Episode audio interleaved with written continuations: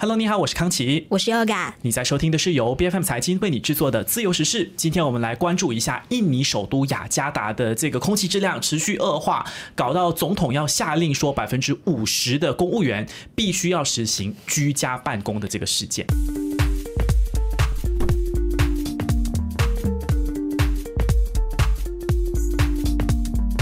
是近期呢，充斥着各大报章头条的，就是有关于印尼雅加达空气污染的问题。这个也引起了国际社会非常广泛的这个关注哈。尤其是我看到那个相关的报道说，八月十三号这一天是他们的空气污染有史以来最严重的一天了。天哪！嗯，那外交的首都雅加达呢，一直都是印尼的经济、文化还有政治中心的，居住的人口呢是已经有超过三千万，这也是世界第二大的都市圈。但是呢，他们的空气质量量真的是让人非常非常的忧心。那根据来自瑞士空气清净科技公司 IQ 二的数据显示呢，从五月份开始，雅加达就一直都是位居全球空气污染最严重的前十大城市之一。那在最近几个星期呢，甚至还是排在第一名的。天哪！甚至说这个总统本人哦，就是说的佐科威 Joko Widodo，他也因为空气污染的这个问题呢，咳嗽了将近有一个月这么久。而且总统还说呢。他从来是没有过这样的一个情况的。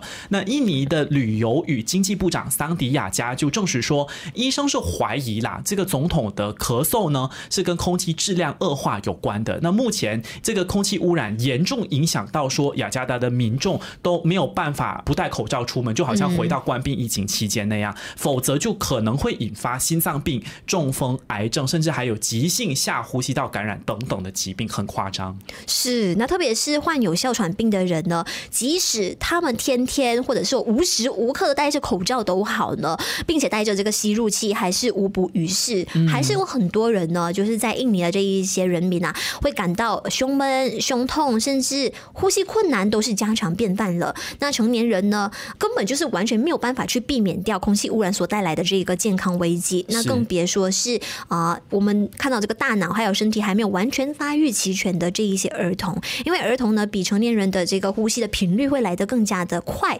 所以呢，他们会吸收更多的污染物进到自己的体内的。那根据印尼媒体里布丹恩纳姆的报道就有显示呢，啊，儿科医生谢拉在推特有写到，在。这个星期哦，其实有很多当地的儿童呢是有出现咳嗽还有感冒的症状的。那初步诊断的，可能只是一个单纯感染的现象，那也有可能是因为雅加达的空气实在是太糟糕了。是，其实长期以来我们呃看到的、我们了解到的、认识到的雅加达呢，都是交通运输、还有工业烟尘，甚至说燃煤发电厂排放的这些有毒气体弥漫的一座城市，所以让这个居民是饱受困扰的。当地。的居民甚至在二零二一年有部分就发起了一场民事诉讼，要求政府呢采取行动来控制空气污染这件事情。然后最终的这个结果是，这个发起诉讼的居民胜诉了。那法院当时候就裁决说，让印尼总统佐科制定国家空气质量的标准来保护人民的健康。那这个卫生部长还有雅加达的市长呢，也必须要制定呃能够控制空气污染的相关策略。那为了要解决这个非常严峻的问题，其实佐科威呢就已经下令要在一个星期以内制定好具体的措施，而且他在八月十四号这一天呢，就专门针对这个首都雅加达的空气质量的问题召开了一场会议。他就说，哦，短期之内呢，一定要赶紧的去采取干预的措施，尽可能哦加速去改善雅加达的空气质量。那针对这个问题呢，目前印尼政府是已经采取了一系列的措施，像是雅加达的。省政府呢，在日前就开始宣布要实施一半的公务员居家办公的措施，这样子呢，希望可以达到的目的就是减少人员还有车辆流动，缓解空气污染的问题。是，其实我觉得全人类都会有一个通病，就是说遇到问题了，影响到自己才来采取措施，但是这真的来得及吗？有一些专家就认为说，这些举措。虽然是很必要，但是对于改善空气污染的问题呢，作用是非常有限的。顶多你就是可以缓解交通阻塞的问题喽。哦，或者说，因为雅加达的这个空气污染，其实它也不仅仅是来自于交通嘛，它还来自于像刚才提到发电厂、工业排放，甚至还有垃圾焚烧多个方面的问题。所以，印尼的官员就表示说，车辆的排放量呢，其实它占雅加达空气污染的百分之四十四，它只是其中一块饼而而已。那其次就是能源工业，它的排放量就导致这个空气污染，这个占比是百分之三十一，然后制造业的占比是百分之十。与此同时呢，其实有的企业。对于这个居家办公的措施，就开始表示担忧了，因为他们认为说，像我们关闭疫情一样嘛，就是这样子的措施，如果一直持续下去的话，就有可能让经济成长放缓，并且让生产率下降，会有这些风险。因为印尼的企业家协会的主席呢，就有出来说话，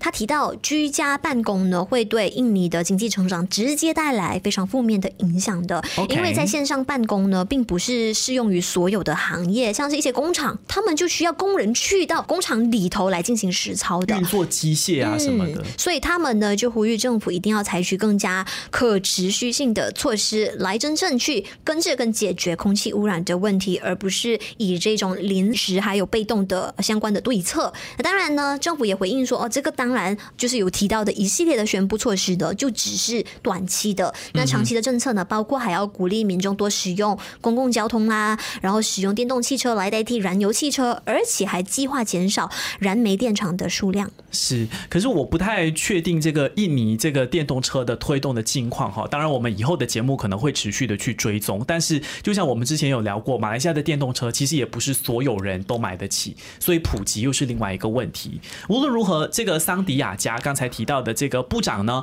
他也承认他们会展开最新的研究，看看要怎么去改善空气的质量。但是这是需要时间的，因为说这个治理空气污染并不是一朝一夕的事情啦，而且它是需要整体的这个经济结构你动员起来，然后能源改革你开始去推动，你才能够带来一定的这个结构性的变革，而且你是必须要制定新的法规来帮助改善的。那作为一个能源大国，其实印尼它想要在比如说保持经济增长的同时，也控制空气污染，要两手都抓，其实是一项很巨大的挑战。对，其实很难想象到在当地的一个实际情况是怎么样，但是单从呢，哎，他们就连天空都开始变色啊，这样子的情况来看的，实在是太可怕了。是，其实我们。在吉隆坡，就是我们马来西亚首都这一边的，我们也可以看到说，哎，就是有时候早上起来天空是灰蒙蒙的，那可能有些人会以为说是阴天，但实际上的这个空气污染的问题呢，哎，也延伸到我们马来西亚这里来了。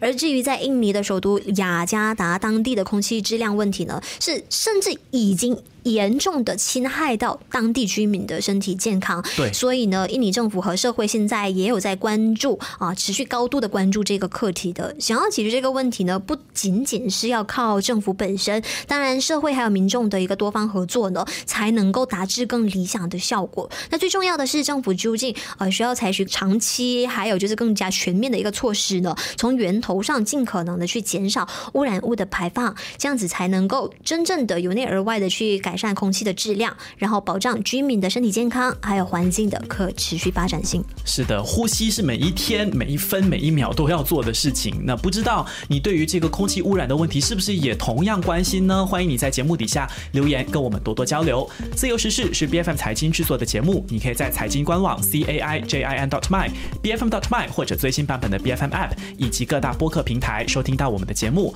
自由时事，自由的聊时事，让你做出正确决策。